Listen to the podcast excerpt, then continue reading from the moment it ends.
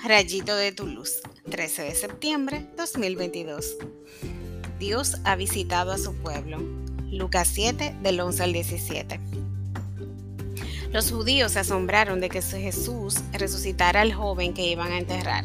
Se sobrecogieron y alababan a Dios. Reconocieron en Jesús a un gran profeta que actuaba con el poder del Santo de Israel, pero no lo reconocieron como su Mesías. Por eso al final lo mataron pensando que era uno más. Es fácil seguir a Dios cuando las cosas nos van bien.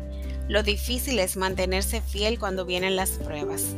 Sin embargo, quien reconoce que Dios ha visitado a su pueblo, quien se llena de su espíritu y come de su cuerpo, puede enfrentar las peores batallas porque sabe que no está solo.